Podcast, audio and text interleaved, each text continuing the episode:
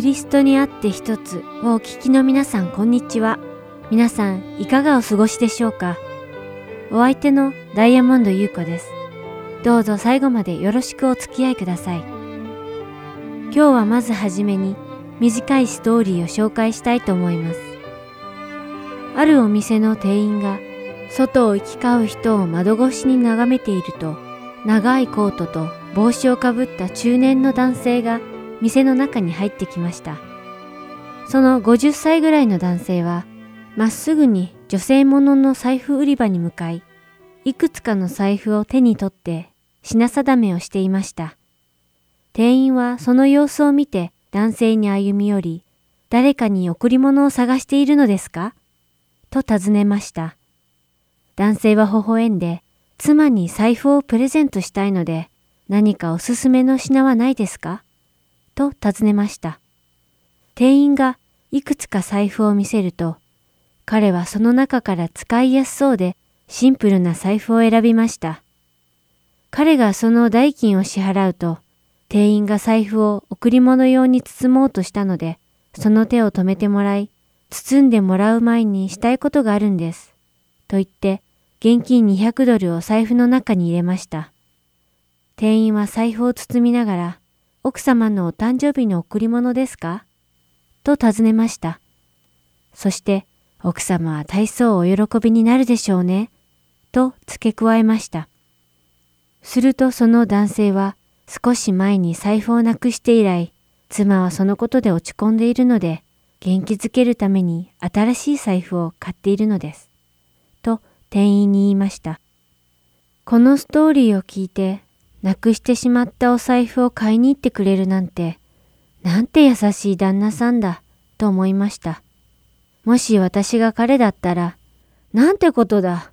どこでなくしたんだ。なぜちゃんと管理しておかない。財布にはいくら入っていたんだ。と聞いていたに違いありません。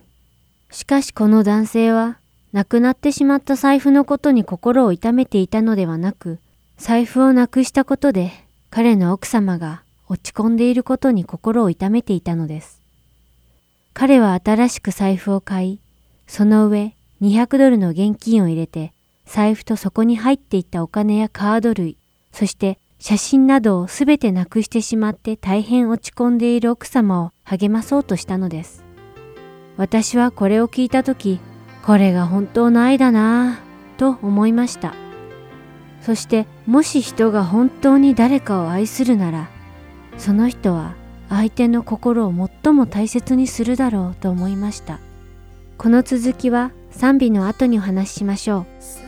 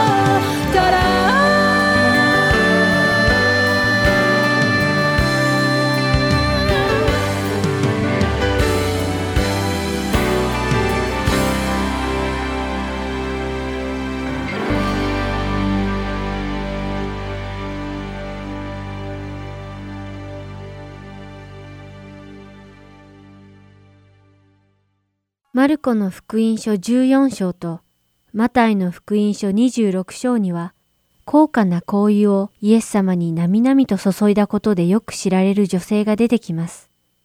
イエス様が雷病を患っているシオンという人の家で食事をしていた時のことです。ある女性が石膏の壺に入った高価な香油を持って訪ねてきました。彼女は壺を壊し、イエス様の頭にその香油を注ぎかけました。壺に入った香油はどれぐらい高価なものだったのでしょうか。それはその場にいた人々の反応で伺うことができます。マタイの福音書26章8節と9節で、弟子たちはこれを見て憤慨していった。何のためにこんな無駄なことをするのか。この香油なら高く売れて貧しい人たちに施しができたのに。とあります。マルコの福音書の中でも、その香油がいかに高価なものだったかが記されています。マルコの福音書14章4節と5節を見てみましょう。すると何人かの者が憤慨して互いに言った。何のために香油をこんなに無駄にしたのか。この香油なら300デナリ以上に売れて貧しい人たちに施しができたのに、そうしてその女を厳しく責めた。デナリはその当時使われていた貨幣で、1デナリは1日の労働に支払われる金額でした。300デナリを貯めるには300日、つまり約1年近く賃金を全く使わないとできない額でした。このことからもどれだけ価値のあるものかお分かりになるでしょう。ですから、この弟子たちはこの女性に対して1年の賃金ほど高価なものを無駄にしたと怒って責め立てたのです。ここに登場する弟子たちの反応は私たちの間でもごく当たり前の反応ではないでしょうか。私たちは香油がお金の価値で測ると高価なものだというところにばかり焦点が当たり、物質欲に駆られて真理を見落としてしまいます。女性を責め立てた人たちは、彼女が香油をイエス様に注ぎかけた理由や目的を考えてはいません。彼らはただ単に高価な香油が大量に使われたことしか頭になかったのです。しかしイエス様は違った反応を見せられました。イエス様は彼女の取った行動が価値あることであるとご存知でした。マタイの福音書26章10節から13節を読んでみましょう。するとイエスはこれを知って彼らに言われた。なぜこの女を困らせるのです？私に対して立派なことをしてくれたのです。貧しい人たちはいつもあなた方と一緒にいます。しかし、私はいつもあなた方と一緒にいるわけではありません。この女が、この香油を私の体に注いだのは、私の埋葬の用意をしてくれたのです。誠にあなた方に告げます。世界中のどこででも、この福音が述び伝えられるところなら、この人のしたことも語られて、この人の記念となるでしょう。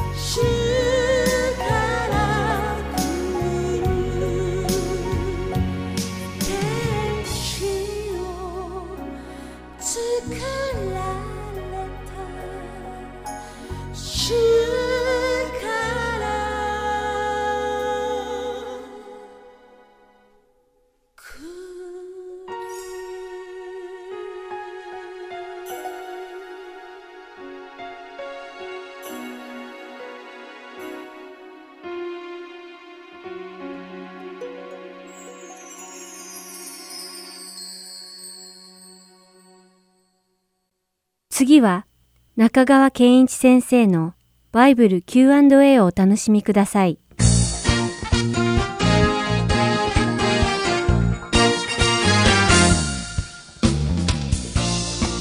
今日の質問ですが今日はメシアニックジューとはどういう人たちですかという質問をいただいています。この方はおそらくクリスチャンだと思いますね。メシアニック・ジューというこの言葉が最近いろんなところで語られます。三ついつものように申し上げましょう。一番目、メシアニック・ジューとは誰か。それはイエスを旧約聖書に予言されたメシア、あるいはユダヤ人のメシアだと信じるユダヤ人です。つまりユダヤ人クリスチャンのことですよ。ただ彼らをユダヤ人クリスチャンと呼ばない理由、あるいは彼ら自身が私はユダヤ人クリスチャンだと言わない理由は何かというと、ある種の抵抗感があるわけですね。彼らはキリスト教に改宗したわけではないんです。だから自分のことをよく完成したユダヤ人という言い方をするんですね。英語では complete Jew ですね。つまりユダヤ人がイエス・キリストを自分の救い主だと認めて信じるのはユダヤ人として当たり前だという考え方ですね。で、彼らのライフスタイルはユダヤ人の伝統や文化を保持しながらイエスに従ってるんです。これがメシアニックジューの特徴。2番目、メシアニックジューの起源はいつ頃からですかっていうことですが、2番目、それはなんと驚く中で、新約聖書が書かれた時代にメシアニック中の起源があるんです。イエスは皆さん何人ですか？ユダヤ人。イエスの弟子たちは？ユダヤ人。旧新約聖書は極めてユダヤ的な本です。ですから、教会が始まった最初から中心はメシアニック中だったんですね。ユダヤ人信者だった。だから、20世紀になってから再びメシアニック銃の数が増えるという現象が起こってますけど、もともとは新約聖書とともにメシアニック銃の起源があるということです。最後3番目。メシアニック銃の数はどれぐらいいるか。どれぐらいだと思いますか皆さん？世界中で。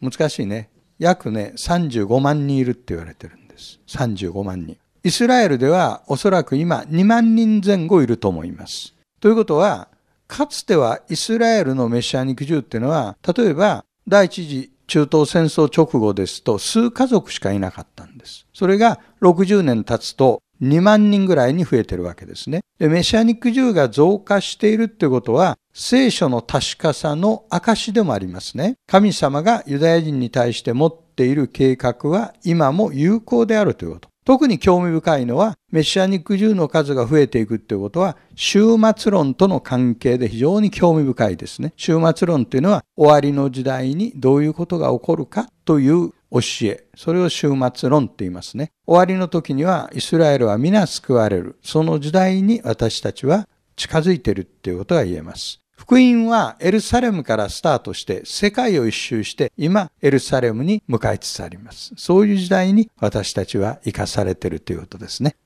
次の質問は洗礼とは何ですか？また洗礼を受けなければ救われませんか？というのが今日の質問です。三ついつものようにお答えしたいと思います。まず第一番目は洗礼という言葉の本来の意味は一体化です。一つになるということです。通常の洗礼の形というのは水の中にジャブンと浸かります。全身浸かります。で、水の中に浸かると、そこで一体化を象徴しているわけですね。イエス・キリストとの一体化を象徴しています。だから自分はイエス・キリストを信じた。イエス・キリストと一つになったということを象徴しているのが洗礼であります。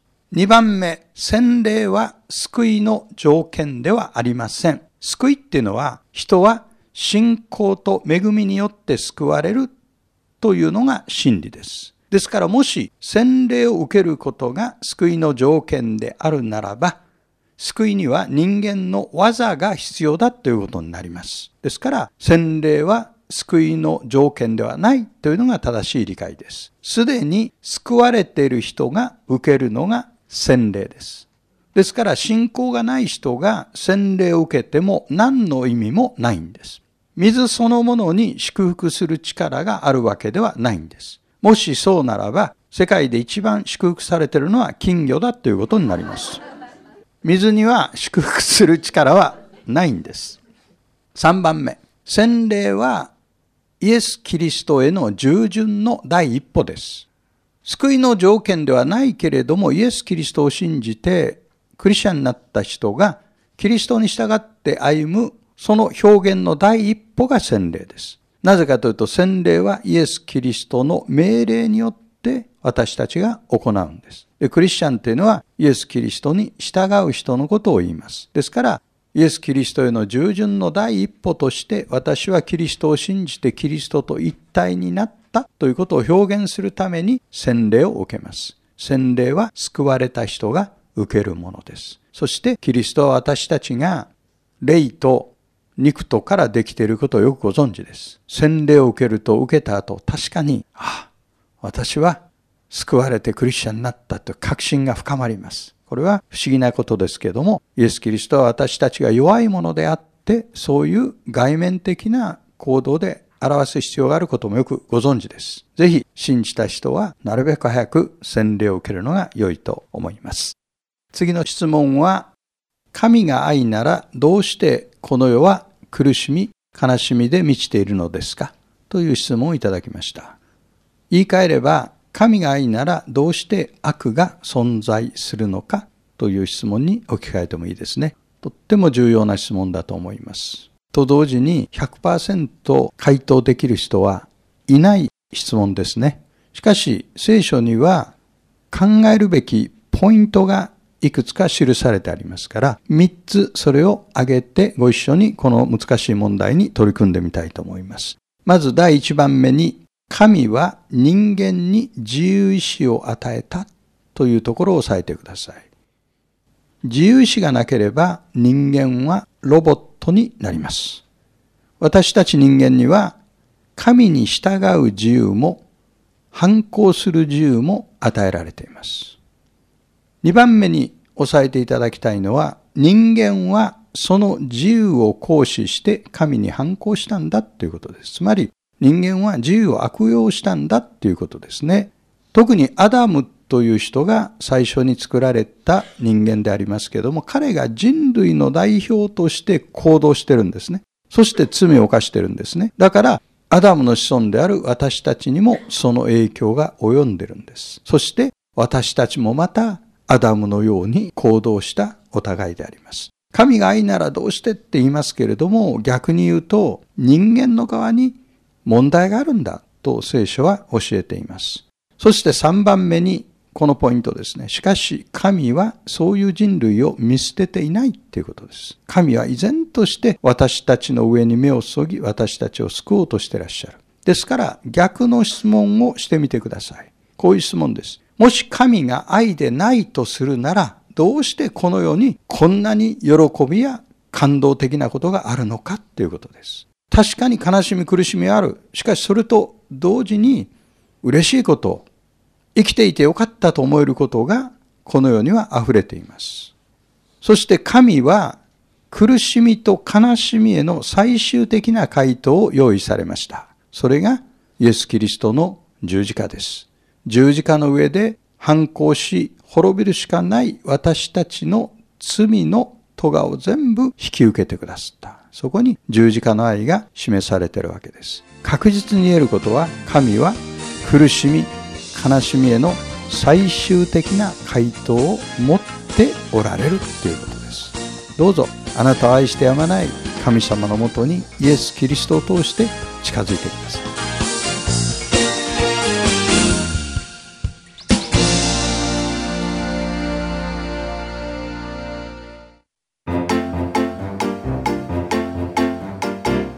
またこれからもハートソウルの CD をご希望の方は、ハートエンドソウル .org at gmail.com heart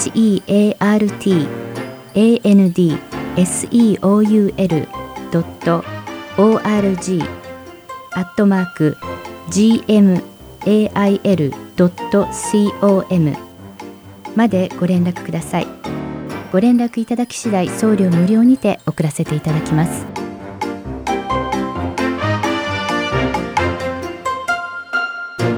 次は福音の本当の意味をご一緒に考えるプログラム福音良い知らせをお聞きください。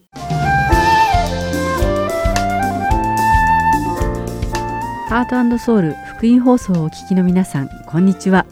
福音について学んでいく番組福音良い知らせの時間へようこそ。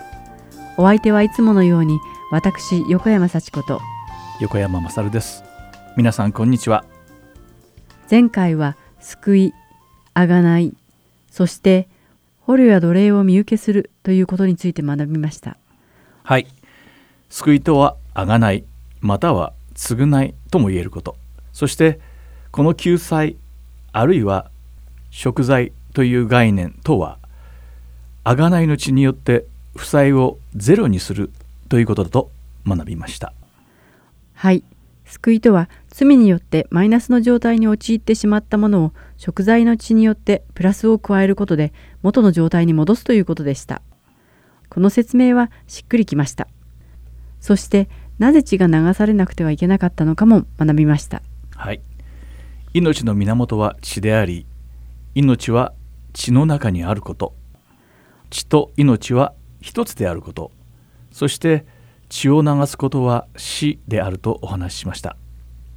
それゆう神様はアダムとエヴァが罪を犯した時に霊的な死つまり神様から離別することは許されましたが彼らの裸を動物の毛皮で覆われて肉体的な死を先に伸ばしてくださいました。肉体的な死はしばらく先延ばしにされたんですがヘブル人への手紙にあるように動物の血では彼らの罪をあがなうには十分ではなかったため結局その後に肉体的な死を経験しなくてはならなかったんですよね。その通りです。そのためにこの罪をあがなうための血が必要になったんですね。マイナスの状態をゼロに戻してくれる完璧な血が。そして一人の人間の不従順によってこの世に入ってきたこの罪を帳消しにしてくれる血は神様の独り子であられるイエス様の血だったんです。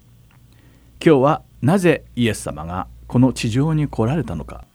そしてイエス様がこの地球で行われた働きにはどのような意味が込められているのかを学んでいきましょう。ところで前回少しですが親族による家督の買い戻しについて触れましたね。はい。ルツ記に出てくるボアズがその家督を買い戻す親族買い戻し人であると学びました。親族とは血がつながっている人そして買い戻し人または救済人とは負債を払って権利を取り戻してくれる人という意味なんですなるほど。つまり親族買い戻し人とは失われた権利を取り戻してくれる親戚ということですね。その通り親族買い戻し人とは取り上げられた権利を取り戻してくれる親戚ということです聖書にはこういったイエス・キリストの降臨を予言して示すと書いて予示するあるいは前兆となる人々が結構出てきます、キリストの前兆となるって一体どういう意味なんでしょう？えー影とは実体ではないでしょう？はい。それは実体によって投影されたシルエット、影です。前兆となるは英語で foreshadow なんです。それは直訳すると影の前となります。つまり影をたどっていくといずれ実体に近づいていくことを意味しているんです。ああ、なるほど。おっしゃっていることが大体わかりました。つまり、ボアズのようにイエス様の前兆となる人物たちを追っていけば、いずれはイエス様にたどり着くってことでしょうか。はい。メシアであり救い主であるイエス様の代わりになる人など聖書のどこを探しても出てはきません。ですがイエス様の人物像や役割を投影している人物はたくさん出てきます。自分の兄弟からエジプトに奴隷として売られてしまったヨセフもイエス様の前兆と言えます。ヨセフの一生を見てみるとイエス様を投影している前兆であることがわかります。でももちろんヨセフは救世主ではなかったんです。そしてモーセやダビデも救世主イエス様の前兆と言えます。先ほど出てきたボアズも前兆の一人です。この番組の最初の方に言ったかもしれませんが、ボアズのような親族買い戻し人となるためには3つの条件を満たしていないといけません。これはまずその名の示す通り、血縁関係がなくてはいけないですか？当たりです。血縁の関係がないならその人は買取人にはなれません。そして2番目は何だと思いますか？その親族には財力とか力がなくてはならない。そうです。ただの親族ではダメなんですね。力とか財力がないと失ったものを買い戻せないですからね。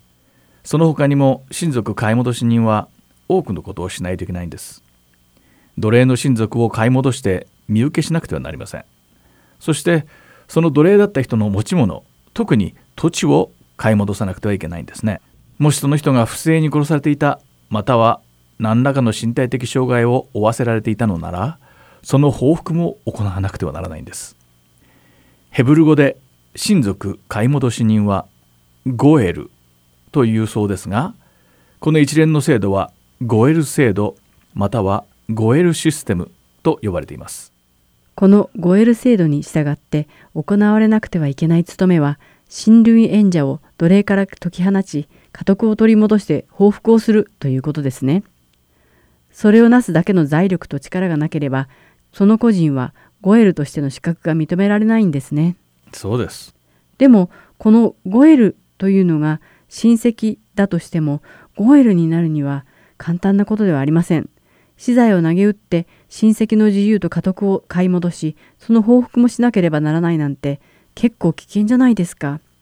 誰でもできることじゃないですよね。はい。気前が良くないとゴエルにはなりません。親類縁者に対する思いやりの心がないとゴエルになるのは難しいってことですね。だからこそ3つ目の条件は奉仕なんです。確かルツキでは、ボアズの前にゴエルになれる人がいたと書いてあった気がします。よく覚えていましたね。そうなんです。でもその人の名前は聖書に記されていません。名前が書かれていないんですか？うんおそらくその人はそんなに重要でなかったか自分の不利益を嫌って親族買い戻しの権利を断ってしまったために不名誉なことをしたから名乗らなかったかもしれません。どちらにしてもルツキ第3章12節を読むとボアズよりももっと近い買い戻しの権利のある親戚がいたと書かれてあります。がルツのゴエルになるということはその人の責務はルツを妻として迎えることでルツの亡き夫エリメレクの家督がイスラエルの部族から消えてしまうことを防ぐというものでしたそれはつまりルツの亡くなった夫エリメレクの家督を継ぐことになり自分の損益を考えたその買い戻しの権利のある親戚の人はルツのゴエルにはなれないと断ったんですねだからボアズがゴエルになったんですね。親族買い戻し人ゴエルは親族で財力と力があって奉仕の心を持っていないとなれないんです。ボアズはこの責務を果たしました。前にも述べた通りこうしてボアズは救世主の影となったんですね。なるほど。そういった意味でボアズはイエス様を象徴していますね。はい。イエス様は神様であられ作り主であられるにもかかわらず人の姿でこの地上に私たちの親族として来られたんです。主イエスはゴエルとして最初の条件を満たしていますね。そして全知全能であられるイエス様は私たちが失ってしまったものを買い戻してくださるに足る力を備えておられました。そしてそれが2つ目の条件でした。さらに主は私たちの罪の代価を自らの血によってあがなわれ私たちを罪の奴隷としての地位から解放してくださり取り去られた私たちの権利を買い戻してくださったんですまた私たちの命を奪った敵に報復してくださいましたそして特筆に値するのは主は自ら望まれてこの責務に志願されたということですこうしてゴエルとして3つ目の条件をも満たされたんです確かにそうですね。イエス様はゴエルとしてのすべての条件を満たされました。そのためだけに肉体を持ってこの世にお生まれになり、罪を犯さずに生きられ、自ら望まれて十字架にかけられたんですものね。さてここでイエス様が何をなされたのかを詳しく見ていきましょうゴエルとしての条件を満たすために肉体を持って生まれてこられたことは分かりましたねはい。私たちの親族としての条件を満たすためです。そしてもう一つ理由があります前回お話しした魂の救済を考えてみましょう救いとは罪によってマイナスになってしまったものをゼロの状態に戻すということでしたね。はい。そして罪は誰からこの世界に入ってきたんでしたっけ？人間から、アダムとエバからでした。その通りです。罪がアダムとエヴァによってこの世に入ってきました。時として聖書ではこの2人のことを一人として扱うことがあります。創世記の第2章には男と女は一体となったと書かれています。夫と妻は一心同体なのです。こういった理由で聖書では時折罪が一人の人間によってこの世に入ってきたと書かれているのです。それではそのあたり読んでみましょうか。はい。では有名なローマ人への手紙の第5章12節を読んでください。そういうわけで、ちょうど一人の人によって罪が世界に入り、罪によって死が入り、こうして死が全人類に広がったのと同様に。それというのも全人類が罪を犯したからです。そうですね。おっしゃった通り、一人の人と書いてあります。それでは次にコリント人への手紙第1の第15章の21節を読んでいただけますかはい。というのは死が一人の人を通してきたように死者の復活も一人の人を通してきたからです。ここでは死が一人の人を通してきたと書かれています。はい。え聖書は罪と死が一人の人を通してこの世に来たと書かれています。こういった理由でこの世界をマイナスからプラスの状態に戻すために一人の人を必要としたんですね。イエス・キリストですね。正解です。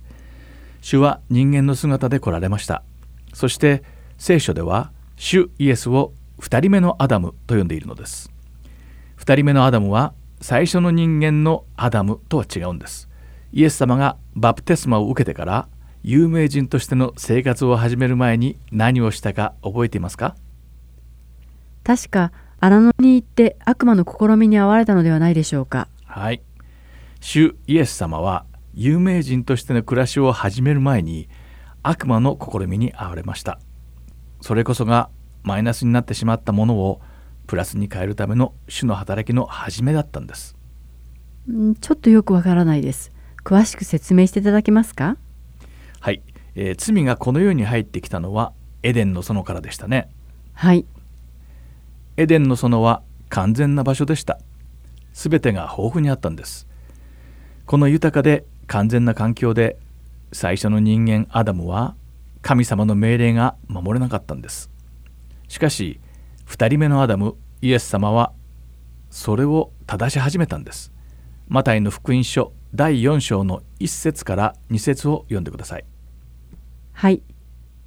さて、イエスは悪魔の試みを受けるため、御霊に導かれて荒野に登っていかれた。そして40日、40夜断食した後で空腹を覚えられた。二人目のアダムのイエス様は、一人目のアダムとは全く逆の環境にあったんですね。そうなんです。悪魔は全てが豊かに整った環境にいる一人目のアダムに近づきました。しかしイエス様は悪魔がいる荒野に行かれました。悪魔が来たのではなく精霊に導かれてイエス様自らそこへ出向いたんです。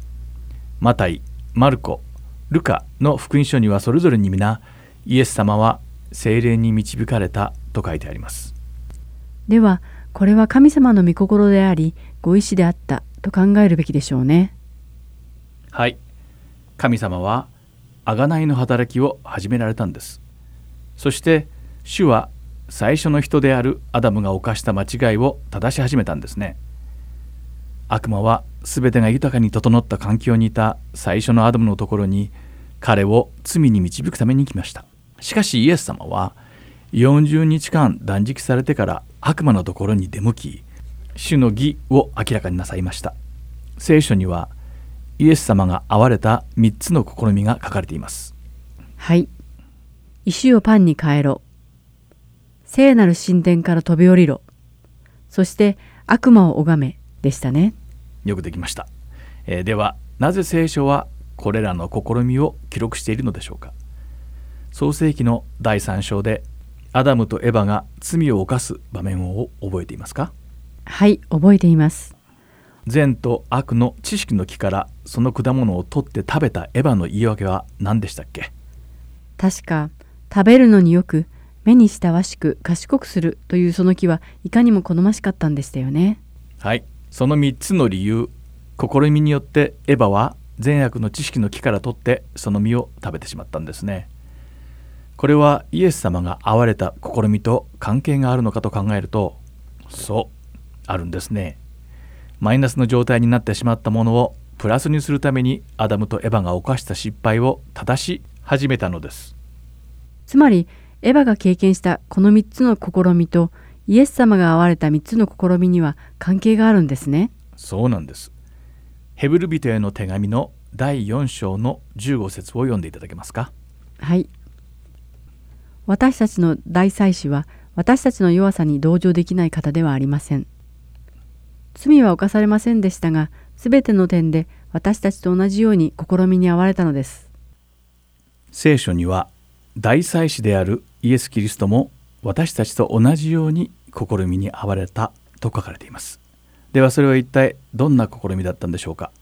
イエス様は結婚されていなかったから浮気の誘惑はありません今日のようにいかがわしいビデオなんかも存在しないのでそんなものを見たいというような誘惑もなかったわけですよ確かにそうですね。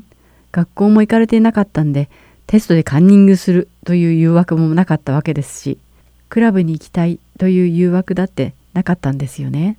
そうですねでも聖書には罪は皆違って見えるけれど全てが基本的に3つの種類に分けられると書いてありますヨハネの手紙第1の第2章の16節を読んでくださいはい。すべての世にあるもの、すなわち肉の欲、目の欲、暮らし向きの自慢などは、道地から出たものでなく、この世から出たものだからです。聖書は肉の欲目の欲暮らし向きの自慢などのこの世のすべての欲望は道地からではなくこの世から出たものだと言ってるんですねすべての罪へつながる誘惑。試みはこの3種類に集約されると結論付けています。えではこれからこれらがエヴァが経験しイエス様が会われた3つの試みと一体どういうふうに関係してくるのかをお話ししましょう。面白そうですね。楽しみです。まずエヴァは善悪の知識の木になる実は食べるのに良い。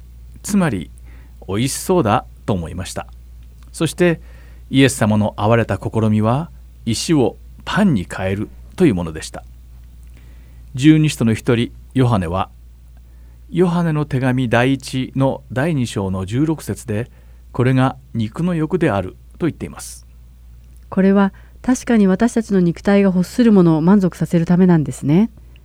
エヴァが貪欲に欲していたのは肉体の欲を満足させることだったんですね。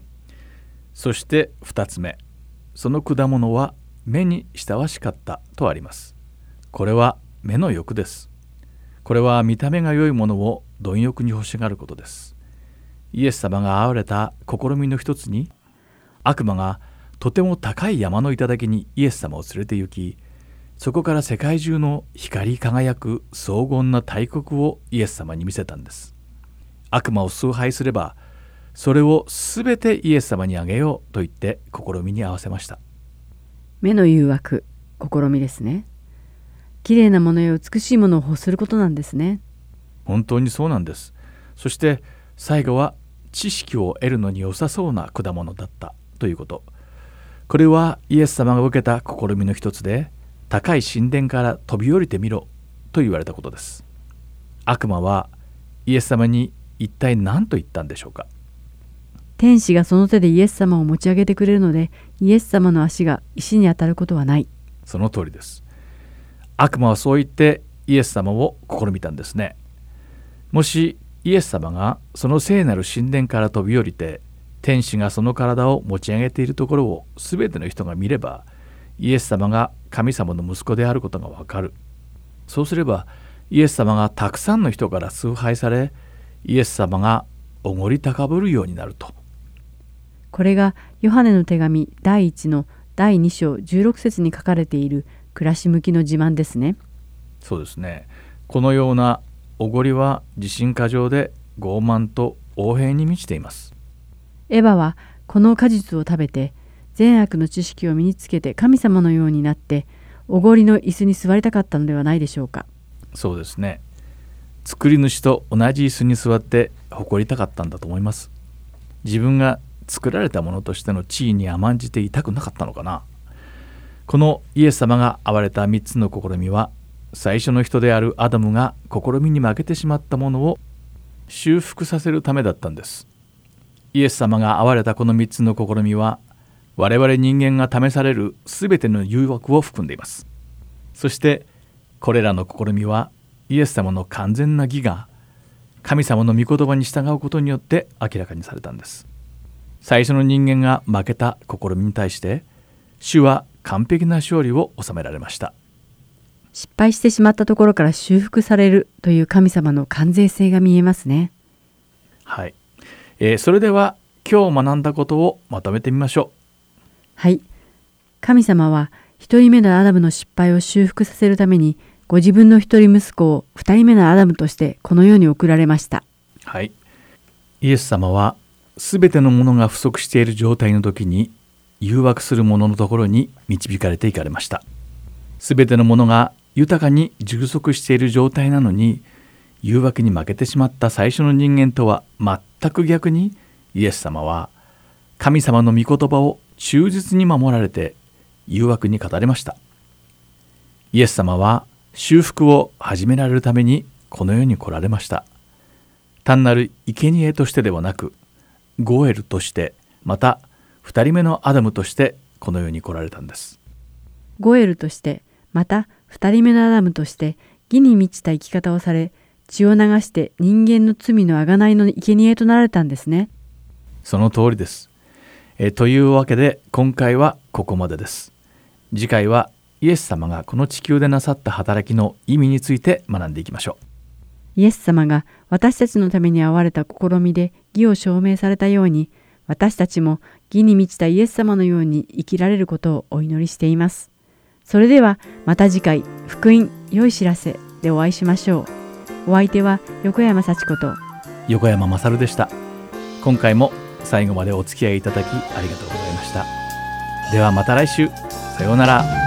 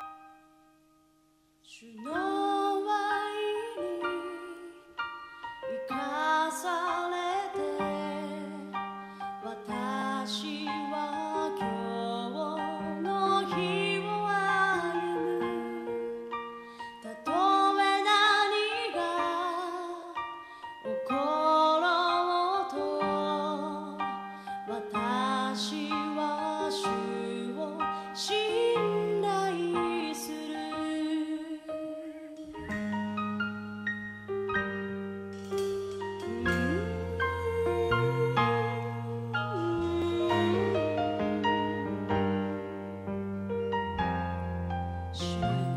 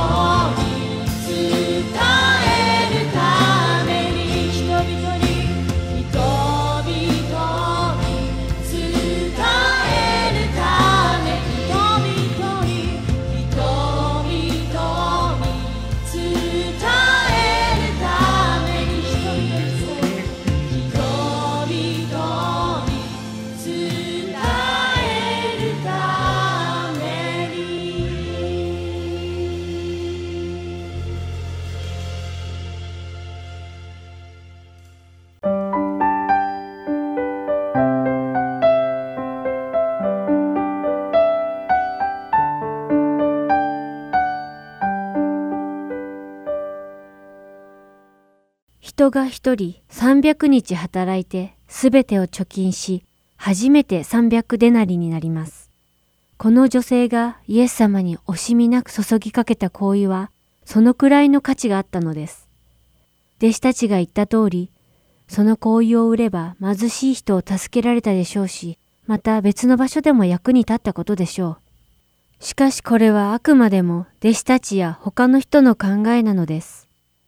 この女性は高価な行為を無駄遣いしたなどと思うどころか、むしろ大変高価な行為を自分の人生で最も重要なことに用いたという確信があったのでしょう。この聖書の箇所を学んで、私は自分の価値をどんなものに置いているだろう、またどんなものに置くべきだろうと思いました。イエス様は、ルカの福音書12章34節で、私たちにこのようにおっしゃいました。あなた方の宝のあるところに、あなた方の心もあるからです。皆さんの心は今どこに向けられているでしょうか皆さんの心がこの世の富に向けられるのではなく、価値ある神の御国に向けられ、神様の愛を一心に求める一週間でありますようお祈りします。これで今回のキリストにあって一つ終わります。また皆さんとお会いできることを願っています。主の恵みとともに良い一週間をお過ごしください。お相手はダイヤモンド優子でした。さようなら。